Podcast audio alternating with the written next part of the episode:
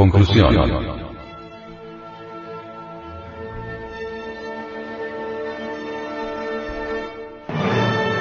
Cierta vez, el B.N. Samael Aumbeor, dijo, Hermanos gnósticos, vamos ahora a estudiar lo relacionado con el ser humano.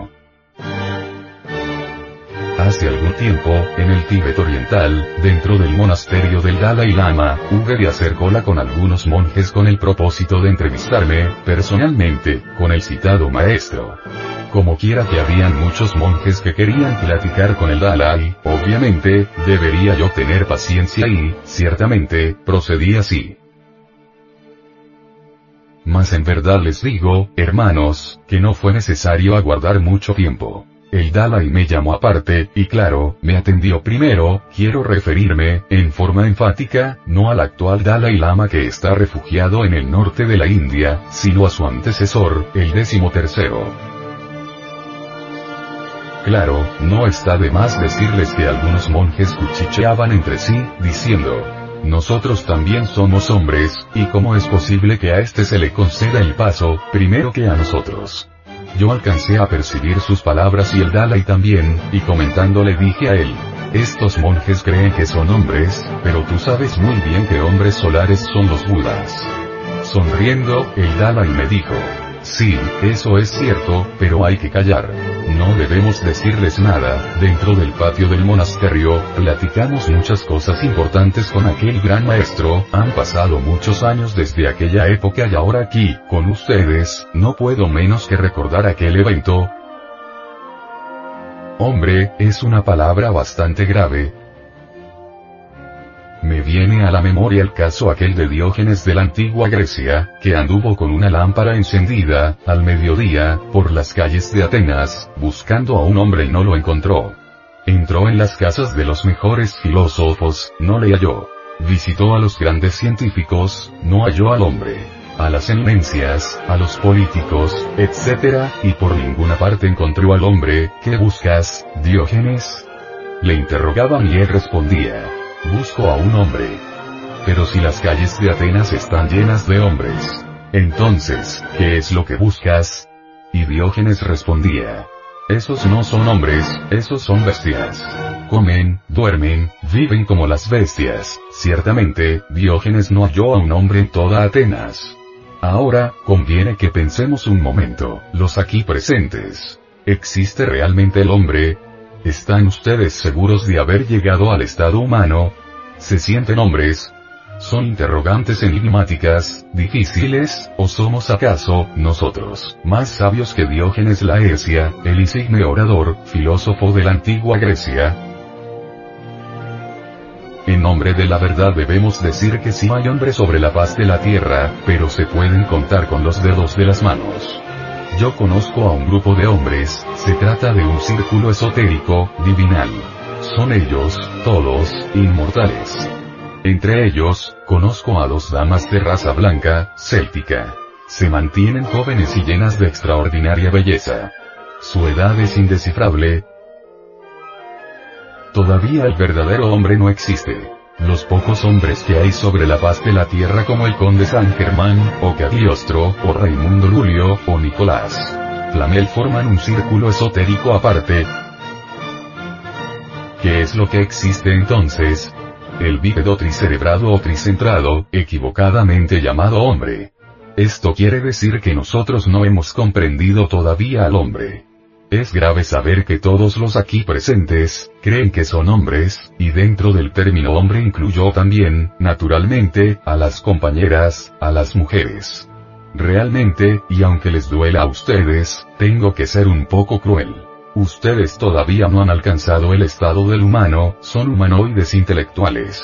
En otros términos, y no se ofendan, por favor, mamíferos racionales, Así como dentro de la crisálida se forma la mariposa, así también dentro del humanoide puede formarse el hombre. Mas, para que el hombre se forme, para que el hombre nazca dentro del humanoide, tienen que desarrollarse en cada humanoide los gérmenes del hombre. Este es el instante en que nosotros debemos ser analíticos y reflexionar profundamente. Si creemos que ya somos hombres, estamos muy equivocados. Para ser hombres, se necesita poseer un cuerpo astral, un cuerpo mental y un cuerpo causal, además del cuerpo físico. Cuando examinamos detenidamente al humanoide, vemos que tiene un asiento vital, que sirve de fundamento a la mecánica de la célula viva, mas no posee los cuerpos existenciales superiores del ser. Más allá del cuerpo físico y vital, lo único que existe dentro del humanoide es la esencia. Eso es lo más digno, lo más decente que poseemos dentro pero la esencia se encuentra enfrascada, embutida, embotellada entre los diversos elementos que constituyen el ego, el mismo, el sí mismo, el do. Si colocamos nosotros a un humanoide y a un hombre, frente a frente, se parecen por los rasgos fisonómicos, mas obsérvese la conducta y veremos que son diferentes. Así pues, es doloroso decir lo que estoy diciendo, pero es la verdad. No se confunda al humanoide intelectual con el hombre. Necesitamos crear un cuerpo astral, necesitamos crear un cuerpo mental y necesitamos crear el cuerpo de la voluntad consciente. El hombre es el rey de la creación. Tiene poder sobre el fuego, sobre los aires, sobre las aguas, sobre la tierra. Pero, ¿cómo podría alguien llamarse hombre, si no tiene poder sobre el fuego, sobre los aires, sobre las aguas y sobre la tierra? El hombre es rey, y si no es rey, no es hombre. Hay que crear los cuerpos existenciales superiores del ser para convertirnos en hombres, y eso solamente es posible transmutando el esperma en energía sexual. Solo mediante la transmutación sexual, es posible hacer tal creación. Ha llegado la hora de entender que en la fuerza sexual está la clave de todos los poderes y la llave de todos los imperios. La fuerza sexual, realmente, es una fuerza que, lo mismo puede libertar que esclavizar al ser humano. Si se emplea como es debido, si se transmuta, si se eleva hasta el cerebro, puede conferirnos todos los poderes. Mas si se malgasta en la fornicación, en la lujuria, puede transformarnos en bestias, terriblemente malignas, nosotros, los aquí presentes, estamos reunidos gracias a la fuerza sexual. Nuestros padres nos proveyeron de este cuerpo de carne y hueso que tenemos. Obviamente, es con tal fuerza como podemos nosotros darnos el lujo de crear un cuerpo astral. Obviamente, es con tal fuerza que podemos nosotros darnos el lujo de crear para nuestro uso particular el cuerpo mental. Incuestionablemente, es con tal fuerza como podemos nosotros crear el cuerpo de la voluntad consciente, o cuerpo causal.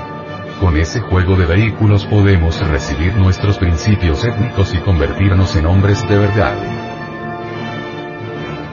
Pero quien gasta torpemente la energía creadora, no podrá fabricar los cuerpos existenciales superiores del ser. Si ustedes quieren llegar a conocer las claves máximas que se necesitan para la creación de los cuerpos existenciales superiores del ser, deben estudiarse mi obra El matrimonio perfecto. Conviene que se estudien, también, aquella otra obra titulada El misterio del áureo florecer. Con tales libros, tendrán ustedes las técnicas necesarias para el manejo de la energía creadora. Así, pues, se hace necesario crear hombres. Para ello se necesita de la disponibilidad al hombre.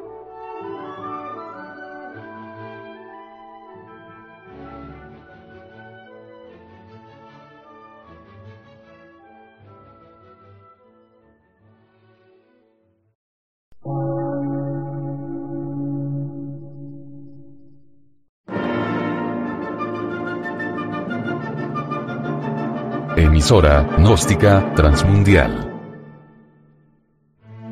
Por una nueva civilización y una nueva cultura, sobre la faz de la Tierra.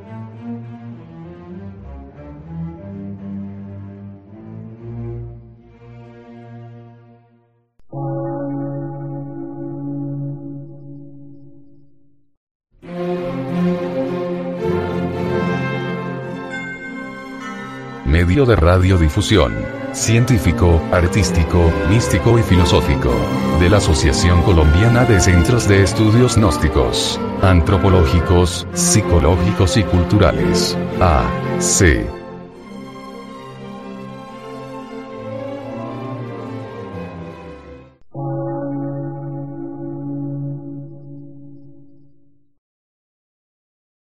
Lectura en movimiento. Difusión sin fronteras.